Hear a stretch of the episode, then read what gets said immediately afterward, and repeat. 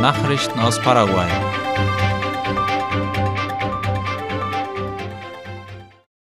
Der Senat billigt die Einrichtung eines Kraftstoffstabilisierungsfonds. Der Senat hat den Gesetzentwurf zur Einrichtung eines Fonds zur Stabilisierung der Kraftstoffpreise gebilligt, mit dem die Kraftstoffeinfuhren privater Unternehmen und der staatlichen Rohölgesellschaft Petropar subventioniert werden sollen. Darüber informiert die staatliche Nachrichtenagentur IP Paraguay. Für das Projekt wird ein Darlehen der lateinamerikanischen Entwicklungsbank CAF in Höhe von 100 Millionen US-Dollar in Anspruch genommen. Es ist vorgesehen, dass die Kreditzahlungen plus Zinsen mit der selektiven Verbrauchssteuer auf Kraftstoffeinfuhren zurückgezahlt werden, sobald diese wieder ihren normalen Satz erreicht. Der Fonds wurde von der Exekutive am 16. März als Maßnahme zur Abfederung des Anstiegs der Kraftstoffpreise auf dem Inlandsmarkt vorgestellt.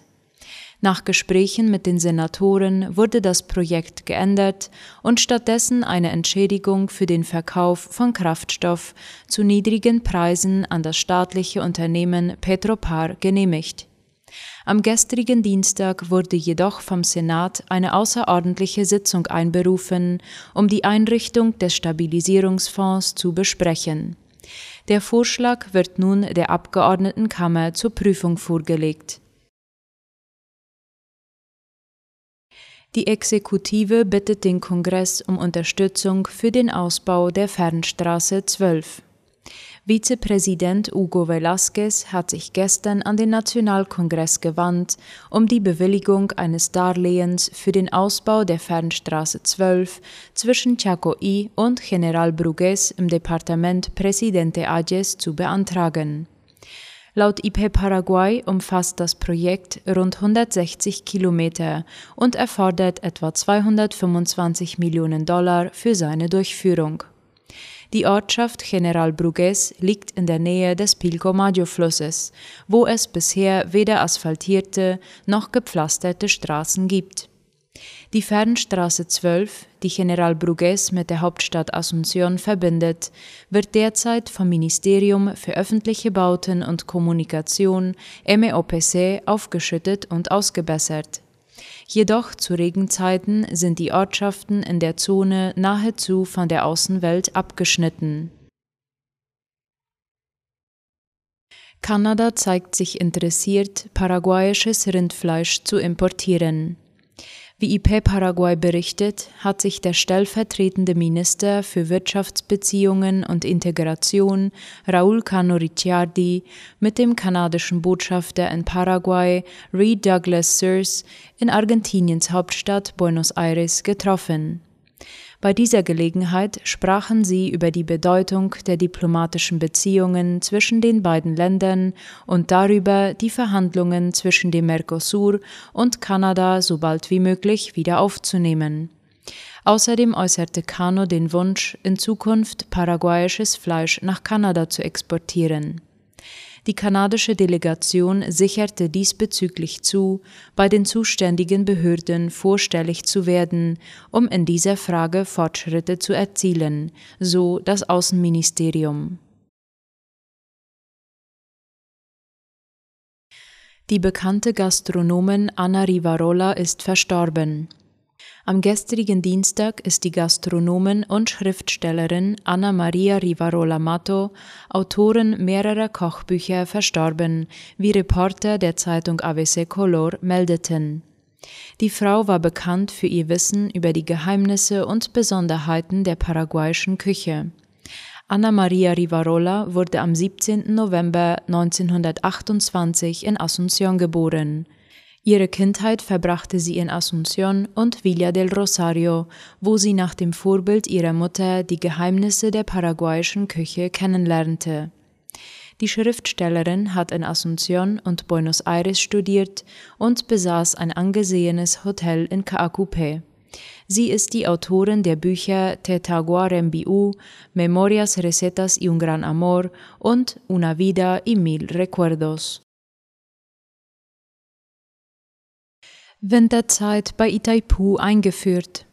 Hernandarias, das binationale Wasserkraftwerk Itaipu, informierte die Besucher, die die Lichtershow genießen wollen, dass man seit Freitag, dem 1. April, begonnen habe, die Winterzeit für diese Touristenattraktion umzusetzen. Laut dem offiziellen Portal finden die Registrierungen im Besucherempfangszentrum in Hernandarias ab 18.30 Uhr statt, während das Einsteigen in die Busse um 19.45 Uhr erfolgt und die Rückkehr zum Empfangszentrum für 21 Uhr vorgesehen ist. Die Lichtershow von Itaipu bietet ein großartiges visuelles Erlebnis und schafft mit seinen 747 Reflektoren und 112 Strahlen eine erstaunliche Bühne. Diese Attraktion ist jede Woche am Freitag und Samstag zu sehen. Reservierungen können telefonisch oder per E-Mail vorgenommen werden. Neben der Lichtershow umfasst der Itaipu Touristenkomplex unter anderem einen Besuch des Wasserkraftwerks, des verkleinerten Modells des Staudamms, eine Tour durch das Tierra Guarani Museum, eine Fahrt an der Uferpromenade von Hernandarias und das Tatiyupi Naturreservat, so La Nación. Nachrichten aus aller Welt.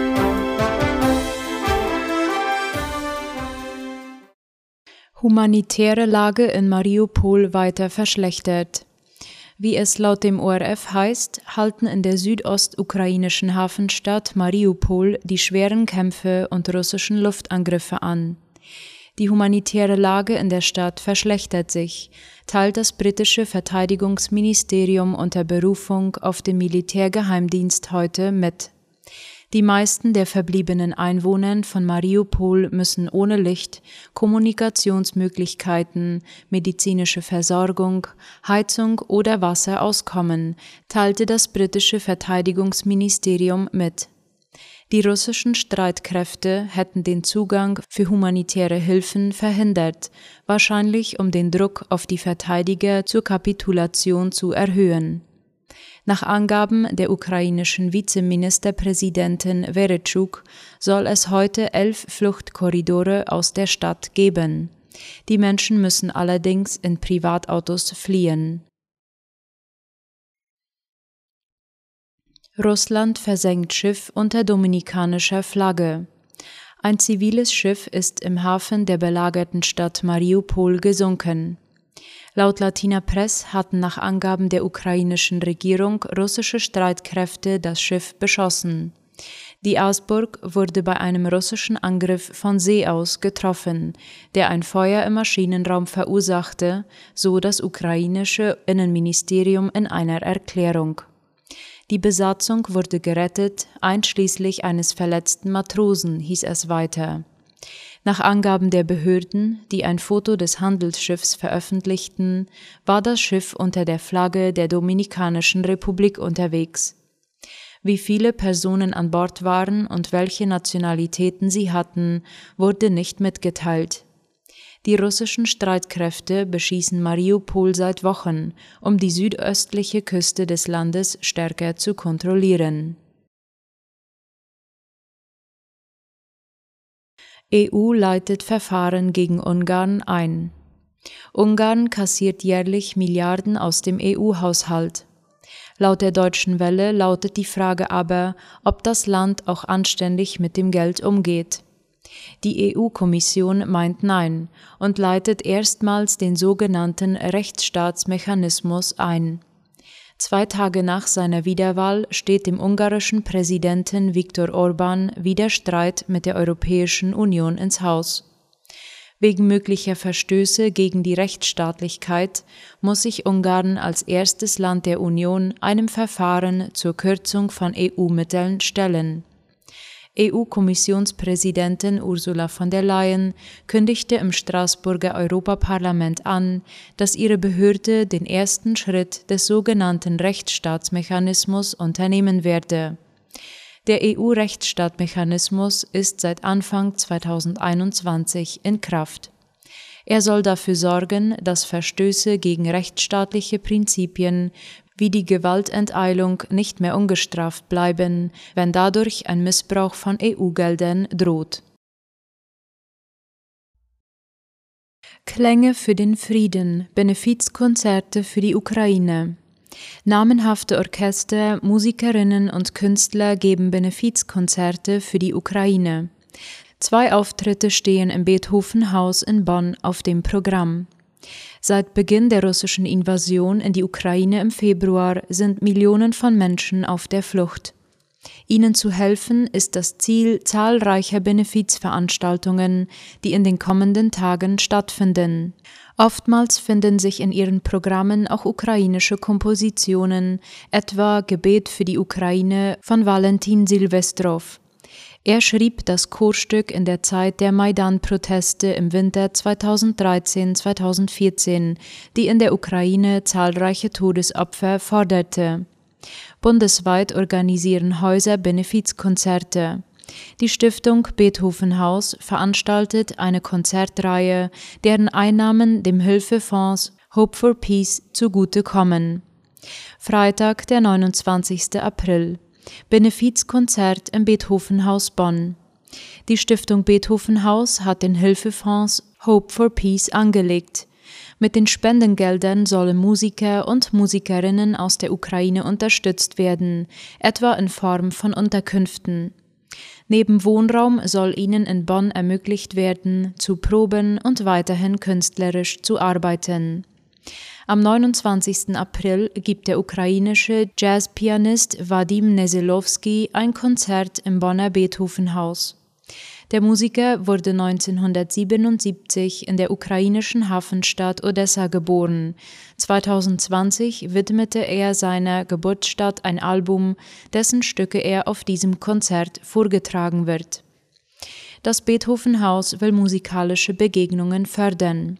Wir wollen zur Verständigung zwischen Betroffenen aus den Konfliktregionen beitragen und Raum geben, insbesondere für russische und ukrainische Musik, die zu einer Kultur des Friedens beitragen kann, so malte Böcker, Direktor des Beethovenhauses, in einer Pressemitteilung.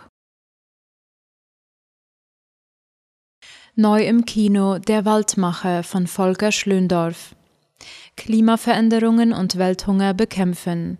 Keine geringeren Ziele verfolgt Toni Rinaldo, auch Waldmacher genannt. Volker Schöndorf begleitet diesen ungewöhnlichen Mann durch Afrika. Es hieß, er lasse ganze Wälder wachsen, ohne einen einzigen Baum zu pflanzen. Dadurch wurde ich auf ihn aufmerksam und wollte mehr wissen über seine Arbeit, sagte eine ruhige Stimme aus dem Off.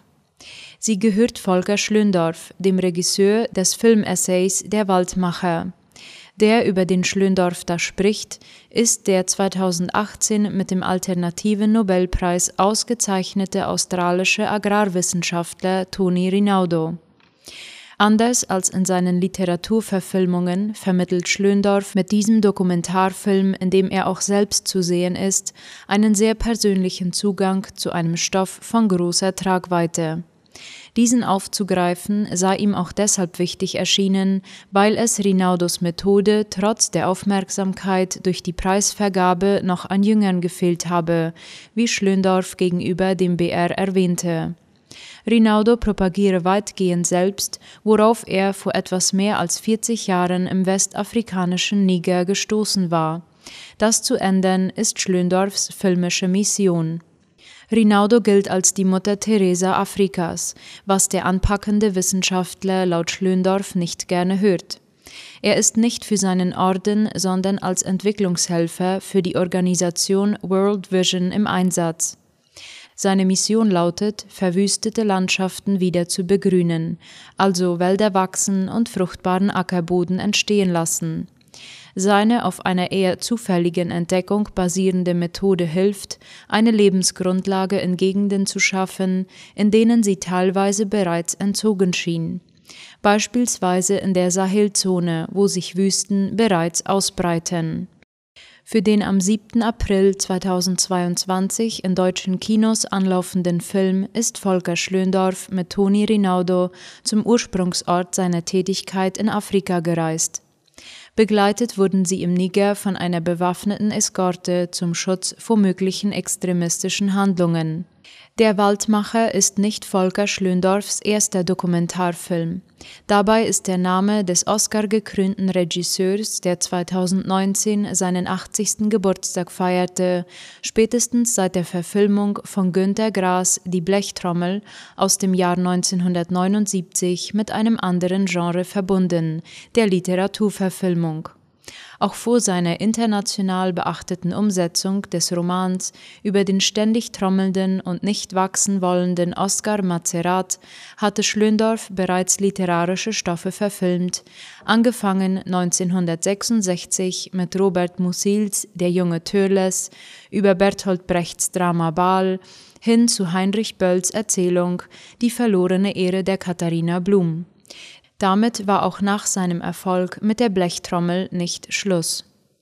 Schlöndorff ist kein unpolitischer Filmemacher, wie sich gerade am Böll-Film und an Projekten in den Jahren nach dem RAF-Terror in Westdeutschland zeigte dass sich Rinaudos Methode nicht nur zur Anwendung in verschiedenen Ländern Afrikas eignet, wie Schlöndorff gegenüber dem BR mit Bezug auf den indonesischen Regenwald und ehemalige Felder Brandenburgs erwähnt, macht die Dimension des Themas deutlich. Sie ist global.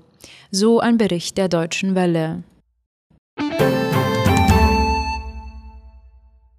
Soweit die Mittagsnachrichten für heute am Mittwoch. Auf Wiederhören.